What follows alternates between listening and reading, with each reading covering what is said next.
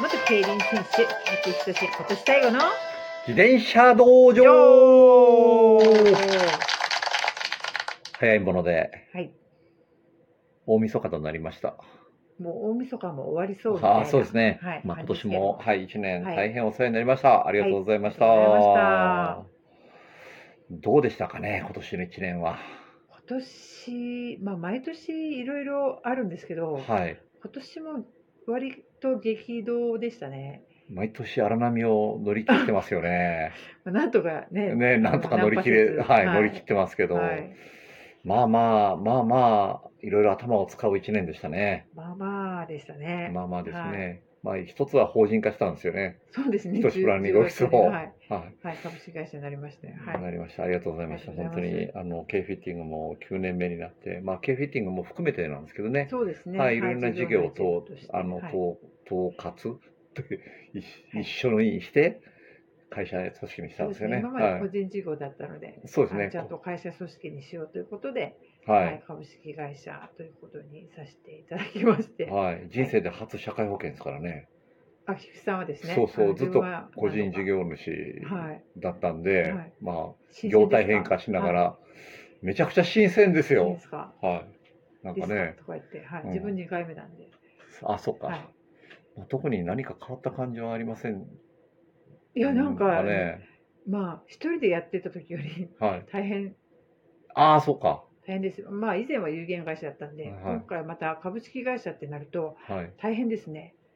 いろいろ、まだ終わってないですけどね。でないんですろいろそうなん整です備よこはれ。からなんですよ。はい本当になので、まあ、なんか、いろいろ出てきますね。ありまこすれね。をどうしよう、あれをどうしようっていうこと が。そうですね。本当うんにどうなんだ、こうなんだっていう、ううんん。ことがたくさまあんありながらですが、まあ、皆はい様にご協力いただきながらね。はい、あはの、はい、勉強させていただきながら、はいあのしっかりやってまいりますのい。で、はい。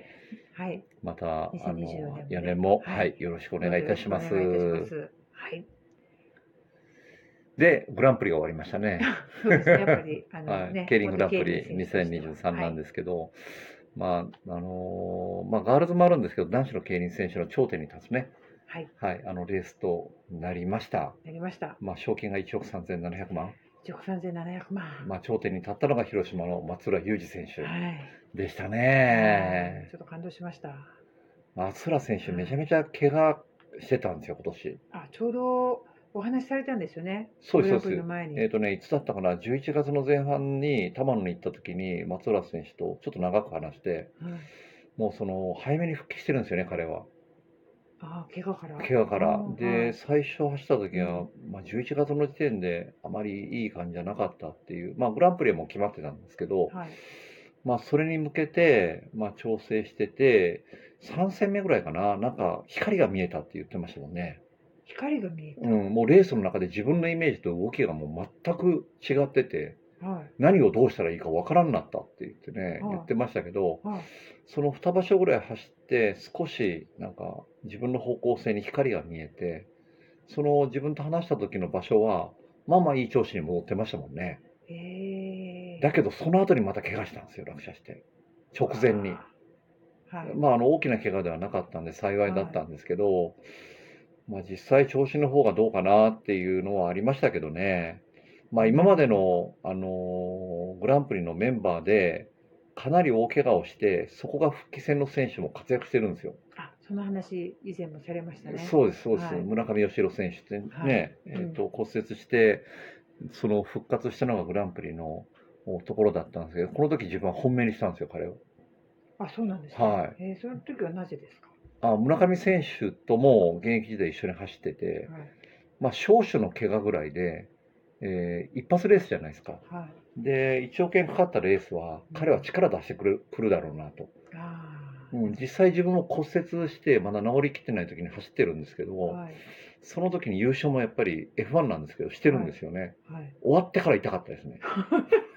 急に痛みがやってくるみたいな。終わってから痛かったですね。やっぱり忘れてるんですね、その時には。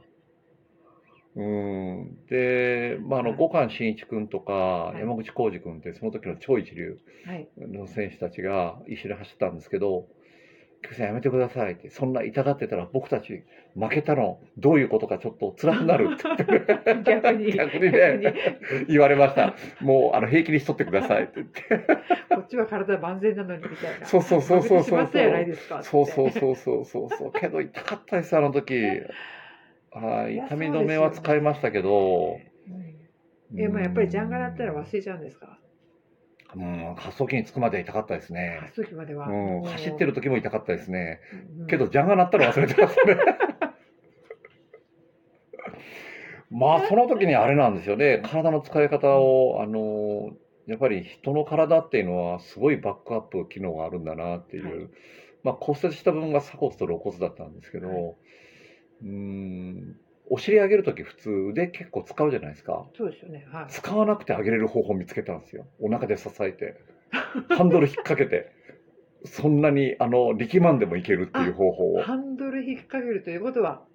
そうそうそうそうそう小指小指こ小れですね指のうまく使ってああ、なるほど。もう苦肉の策ですよそれあほんまにももう、うんもう以前と同じような体の使い方したら痛くて痛くてもうそれこそそれどころじゃないうのに、ん。何かこううまく使える方法ないかなと探ったのがそれやったんですね小指だったと。小指小指で引っ掛け引っ掛け手この引っ掛けでもう体幹で支えるっつって、うんうんうんだからあの骨折したから痛かったけど腹筋だけ、うん、死ぬほどやってましたもんね、うんなるほど。はいだからまあ筋で体が支えられるんですね。まあそのうねん怪我してその走った経験もあるんではい。松浦選手がそのぐらいの怪我だったら調子の方は全く問題ないと自分はもう予想立ってたんですよね多分その怪我よりそのはい光が見えたっていうところの松浦選手のあそうそう見えてたものがそうもう間違いないっていうのがそうわかったんでしょうねそうなんですよ、菊池さそんうもねなんですよ、でその時に話した時に顔は少し明るかったんですけど、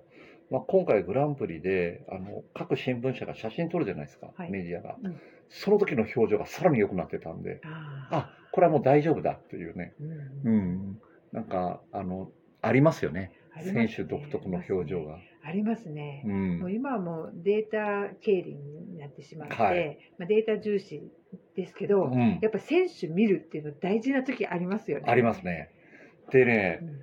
グランプリあヤンググランプリも、はいあの自分当ててるんですけどそうですね。ヤンググランンプリはなぜ当てたかというと、はい。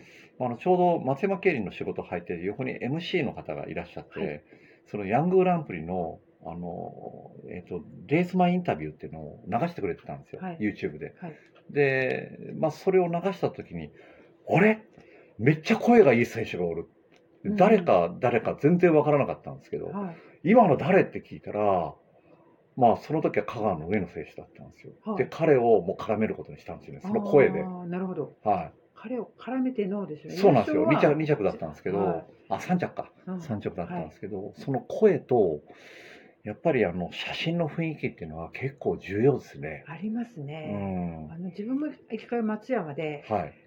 あ会った時にレースが、おんって思ったことがあってやっぱそうんの選手一番人気だったんですけど、はい来なかったですもんあああるんですよね。なんかそういつもじゃないかもしれうないけど、ん、あれっていう時とか、、うんっん、ていう時とかうん、けど何か感じ高る校生もあるんですよこれ。あそうなんです声とかね、やっぱり表情とか。表情はありますね、うん、やっぱりありますね、ね、こいつはやるだろうなっていう表情とかやっぱり声の質っていうのが、まあ、同じ選手が発する声っていうのが、やっぱり自信がある時とか、まあ、こう上り調子に入ってるとかなんか気持ちが集中してる時の声の質と若干違うんですよ、うんありますねだからそれを見極めましたあはあいそれでヤングを取ったでそうそうそうそう多分お話が最初にしなかったと思いますけど、はいグランプリもそうなんです個よ人的な、個人的に予想あでは取ったのとグループグループがあるんですけど ね個人そ的こににはいははいい流ここしでては予想はいそうなんじゃなでいすよかじゃないかそうそうこそこうだそなっうていうのをねそうそうまあそれも展開ははいある程度自分の中で考えた展開だったんですけど、はいまあ、短期勢と誰を絡めるかっていううんううんん、うん短期が怖いと、